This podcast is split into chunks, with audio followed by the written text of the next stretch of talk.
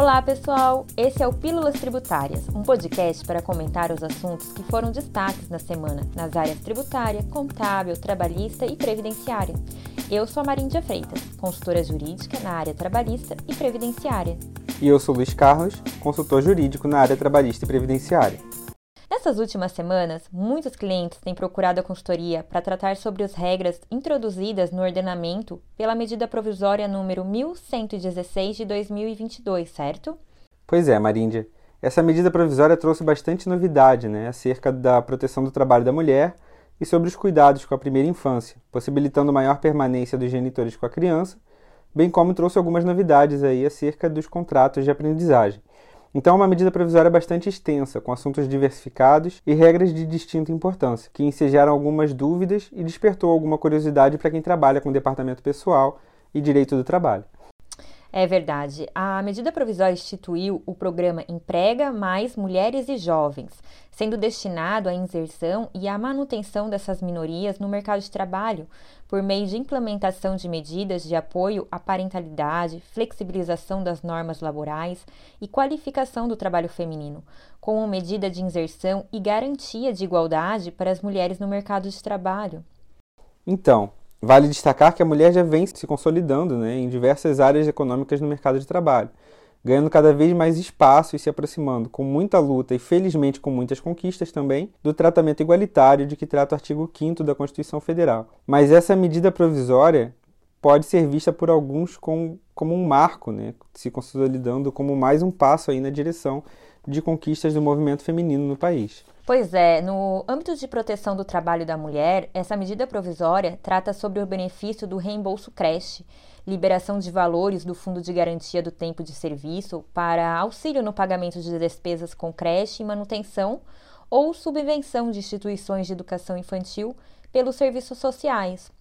Ainda traz algumas previsões quanto à flexibilização do regime de trabalho para apoio à parentalidade, como medida de teletrabalho para mães e pais empregados, trabalho em regime de tempo parcial, regime especial de compensação de, de jornada de trabalho por meio de banco de horas, jornada de 12 horas trabalhadas por 36 horas ininterruptas de descanso, antecipação de férias individuais e horário de entrada e de saída flexíveis, né? Isso. E ainda regulamentando, né, sobre a qualificação de mulheres em áreas estratégicas para a ascensão profissional, possibilitando a liberação de valores do FGTS para auxílio de pagamento de despesas com essa qualificação, a suspensão de contrato de trabalho também para fins de qualificação profissional e o estímulo à ocupação de vagas de gratuidade de serviços sociais autônomos por mulheres com priorização de mulheres vítimas de violência doméstica.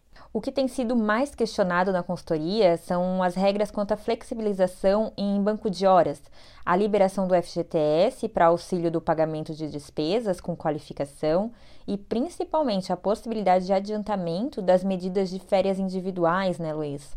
Vamos então falar um pouquinho sobre isso? É, então, né, Marinde, essas questões realmente se destacaram, né? Sobre o banco de horas, a medida provisória dispõe que, na hipótese de rescisão do contrato de trabalho de empregado em regime de compensação de jornada por meio do banco de horas, as horas acumuladas ainda não compensadas serão descontadas das verbas rescisórias devidas ao empregado. Lógico, quando se tratar de banco de horas em favor do empregador, ou seja, banco de horas negativas, no caso, né? Ou serão pagas também, no caso, junto com as verbas rescisórias, na hipótese de banco de horas em favor do empregado, ou seja, horas, horas positivas no banco. É interessante aqui uma observação, né? Porque o propósito, pelo menos em tese, da medida provisória era trazer benefícios ao empregado, né, Marinde? Pois é, né, Luiz? Mas a regra geral é que não seria possível descontar banco de horas negativos na rescisão do contrato de trabalho. Essa flexibilização acaba por beneficiar o empregador e não o empregado mesmo pelo fato de que a norma já determinava antes o pagamento das horas extras quanto ao banco de horas em favor do empregado, se não fosse compensado até o término do contrato. Ainda Lembrando que a lei criou o banco de horas para dispensar o empregador de pagar o adicional de horas extras e não com foco de incluir horas faltas, tanto que o empregador já tem, pela legislação trabalhista, o direito de descontar essas faltas injustificadas, né? Se uma vez optou em incluir no banco, necessariamente deverá possibilitar a compensação pelo empregado. Sim, verdade. Acaba sendo um pouco contraditório né, esse posicionamento da norma e o propósito do programa. Sobre isso, é importante recomendar cautela do empregador ao adotar essa medida, até por não ser a regra mais benéfica ao empregado. No que tange à possibilidade de antecipação de férias individuais ao trabalhador, a medida provisória determina que poderá ser concedida ao empregado no primeiro ano após o nascimento do filho, adoção ou obtenção de guarda judicial de menor. E aqui, quando a gente fala em antecipação de férias, significa que poderá ser concedida antes mesmo da implementação desse período aquisitivo.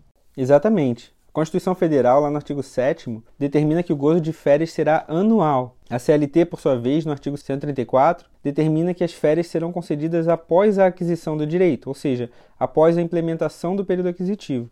Em regime de exceção, desde o início da pandemia, a gente tem visto a possibilidade de mitigar essa regra, mas também é recomendável cautela, sobretudo porque as férias são medidas de recuperação de vitalidade para o trabalhador, relacionadas diretamente com questões de saúde e segurança. É importante destacar que a medida provisória somente menciona que essas férias antecipadas não poderão ser usufruídas em períodos inferiores a cinco dias corridos, mas não exime o empregador da obrigatoriedade de observar que o fracionamento de férias, um período, deve ser de, no, de pelo menos né, 14 dias ininterruptos de gozo. Bem observado, Marinde.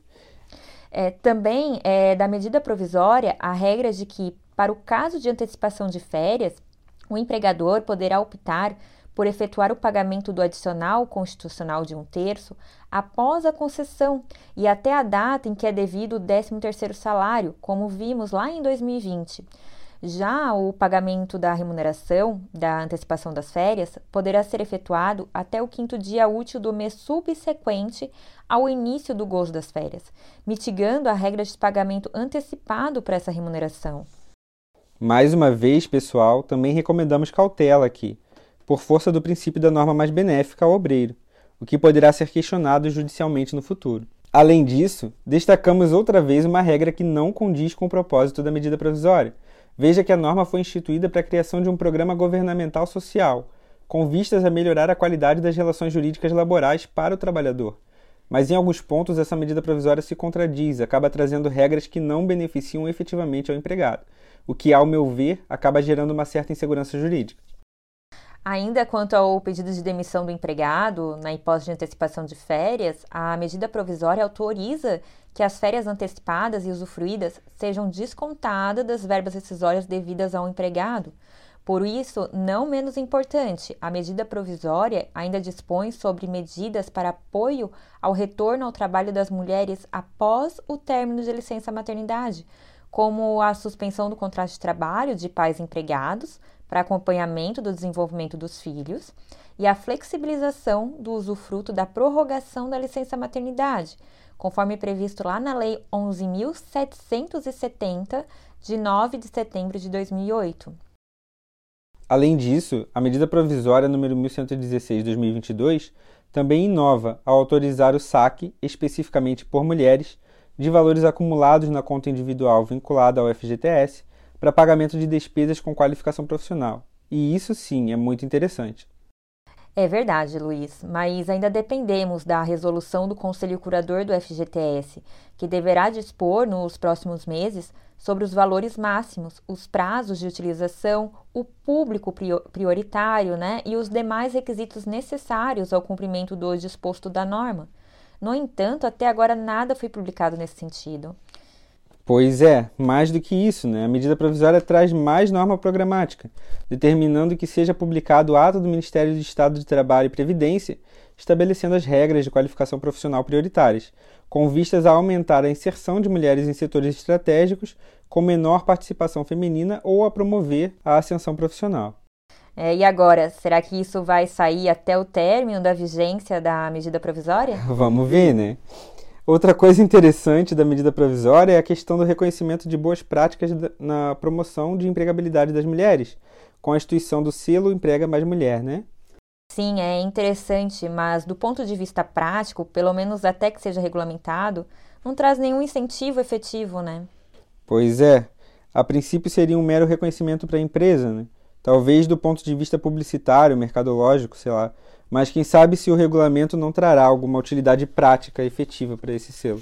Além disso, a medida provisória número 1116 de 2022 traz regras para o incentivo à contratação de jovens por meio da aprendizagem profissional, como a instituição do Projeto Nacional de Incentivo à Contratação de Aprendizes, que ainda depende de regulamentação, e alterações na aprendizagem profissional previstas lá na CLT.